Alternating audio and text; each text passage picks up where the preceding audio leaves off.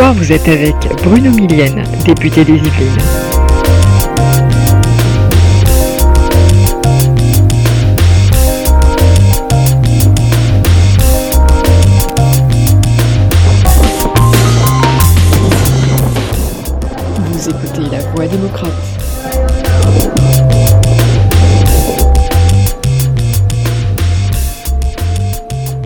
Bonjour à toutes et à tous. Aujourd'hui, euh, je voudrais aborder avec vous un sujet euh, qui me paraît important, celui du parlementarisme. J'ai envie de titrer euh, ce podcast du titre suivant, Parlementaire, arrêtons de scier la branche sur laquelle nous sommes assis. les Français nous ont mis dans une position à l'Assemblée nationale qui, moi, m'apparaissait très claire, à savoir que, au moins pour ce qui concerne tous les députés de l'arc républicain, les Français nous ont mis dans l'obligation de travailler ensemble en essayant non pas de nous renier, mais d'oublier nos dogmes et d'arrêter de faire de la politique politicienne au profit d'une politique qui va plutôt dans l'intérêt général du pays. Je n'ai eu de cesse de me battre dans les rangs de la majorité pour que, effectivement, on puisse reprendre, euh, parmi les amendements déposés euh, par les oppositions, ceux qui me paraissaient d'intérêt général, ou en tout cas ne pas essayer, comme cela s'est fait lors de la première mandature, euh, sous le premier quinquennat d'Emmanuel Macron, de systématiquement piquer les bons amendements qui viennent de la droite ou de la gauche pour se les réapproprier et se réapproprier le fait que c'est nous, majorité présidentielle, qui les avions portés. Tout ça me semble du niveau euh, euh, de la cour d'école, même dirais de la cour de maternelle.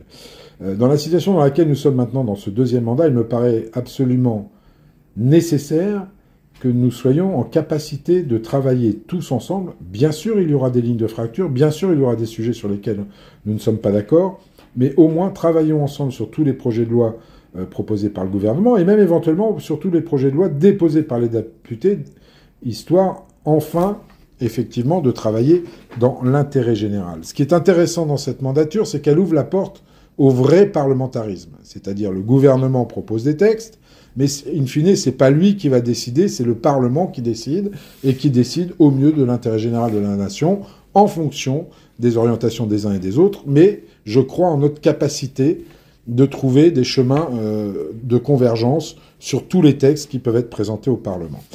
Si je vous parle de ça, c'est que j'ai été particulièrement choqué euh, par le dépôt de deux lois qui s'est fait la semaine dernière par nos amis les Républicains sur l'immigration. D'abord choqué parce que les deux propositions de loi déposées par les Républicains, euh, par le trio euh, euh, Ciotti et Marlex, que d'aucuns appellent ici les 2B3, est, est, un copier-coller finalement du programme de Marine Le Pen lors de la présidentielle de 2021.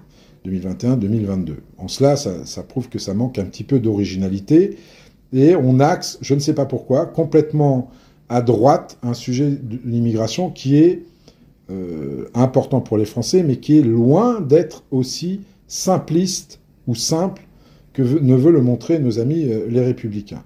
Euh, vous conviendrez avec moi, et vous en connaissez tous, que tous ces immigrés qui travaillent de manière régulière et depuis très longtemps dans beaucoup de nos secteurs d'activité, que ce soit le bâtiment, que ce soit l'hôtellerie, la restauration, sont des immigrés qui sont plutôt intégrés, qui sont assimilés, et euh, dont on a besoin et qui ont un travail régulier. Et je trouve qu'il n'est pas normal qu'ils soient obligés de courir après des régularisations en permanence, des renouvellements de cartes de séjour pour pouvoir continuer à travailler en France alors qu'ils payent des cotisations comme tout le monde et qu'ils font vivre euh, aussi une partie de la nation.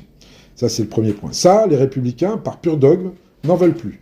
En revanche, ils veulent durcir complètement la loi sur l'immigration avec en essayant de, faire croire aux Français, comme l'a fait Marine Le Pen d'ailleurs, que les choses étaient simples. Non, il n'est pas simple de renvoyer des illégaux dans leur pays parce que ça dépend beaucoup, effectivement, des laissés-passer consulaires que voudront bien délivrer les pays d'où proviennent ces immigrés. Et euh, vous ne le savez peut-être pas, mais c'est souvent très compliqué, même quand on a des accords, de l'obtenir. Nous-mêmes, majorité présidentielle, nous avons essayé, on l'a fait l'été dernier, on a durci euh, justement l'attribution des visas pour les ressortissants de ces pays qui ne veulent pas reprendre leurs immigrés illégaux. Euh, ça a été très mal vécu et en plus ça pénalisait des gens qui avaient toute légitimité de venir en France, même pour des courts séjours.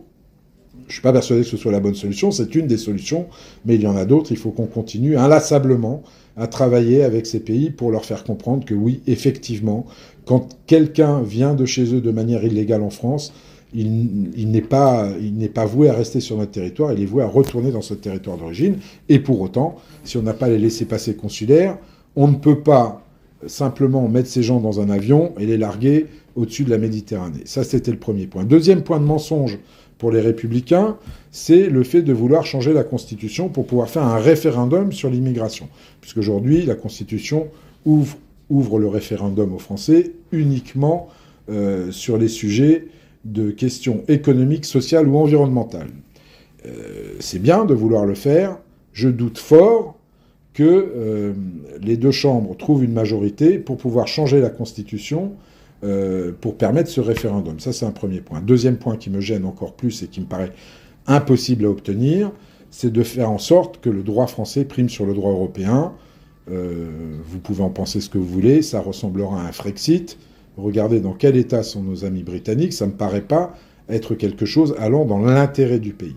Donc, quand je parle de scier la branche sur laquelle on est assise, moi je reconnais à mes collègues les républicains beaucoup de qualités, et sur plein de sujets sur lesquels on travaille ensemble, ils ont des propositions qui sont très intéressantes et plutôt d'un très grand intérêt général. Je voudrais qu'on se focalise là-dessus plutôt que d'essayer d'envoyer des signaux au pays comme quoi certains sujets qui sont très complexes seraient finalement très simples à résoudre, alors que c'est faux. À force de mentir aux Français, à force de leur euh, de faire de l'enfumage, à force de leur faire croire des choses qui ne sont pas possibles, on finit par entretenir un, état d'esprit euh, qui prouverait que la représentation nationale, finalement, ne sert pas à grand-chose, ne représente pas les Français, parce que tout ce qu'on propose est tellement hors sol et irréalisable qu'on ne sert pas à grand-chose. Je voudrais qu'on inverse cette tendance, parce que je crois vraiment au pouvoir du Parlement, au pouvoir du Parlement comme représentant du peuple. On peut vraiment faire des choses qui vont dans l'intérêt général de manière unie tous. Je vous reprendrai un autre exemple aussi pour traiter d'égalité les dernières propositions qui, nous, qui sont tombées sur la table et qui, pour moi, soit sont irréalisables, soit ne vont pas assez loin.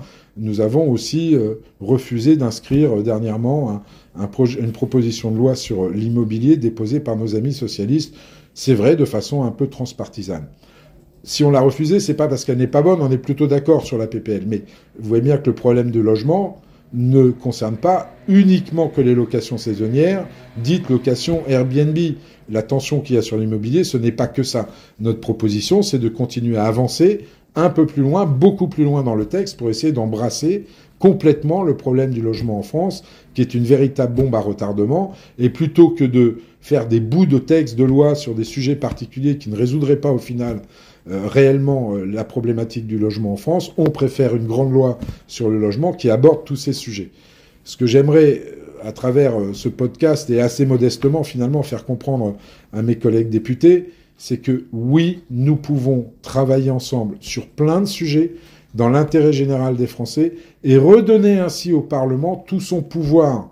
Le gouvernement peut proposer des textes, peut proposer des orientations, c'est au Parlement, et je le crois, et j'en suis persuadé, et si je me suis engagé, c'est à cause de ça, c'est au Parlement de valider ou pas les propositions du gouvernement, de les amodier, de les améliorer éventuellement pour arriver à chaque fois sur une loi qui intéresse un peu plus de Français que simplement un clan contre un autre. Je crois que le droit-gauche, mais c'est normal, je suis centriste, nous a amené dans le mur depuis des années au nom d'une seule chose, une idée est bonne non pas parce qu'elle vient de la droite ou parce qu'elle vient de la gauche, mais une idée est bonne uniquement parce qu'elle est bonne. Voilà, je laisse ça à votre réflexion en vous disant à la semaine prochaine pour le prochain podcast, mais je vous en conjure, si d'aucun de mes collègues m'écoute, arrêtons de scier la branche sur laquelle on est assise. Nous avons beaucoup de choses à faire pour le pays et la France mérite mieux que des guéguerres de politique politicienne. À très vite. Vous avez écouté La Voix démocrate. C'était Bruno Millienne, député des Yvelines.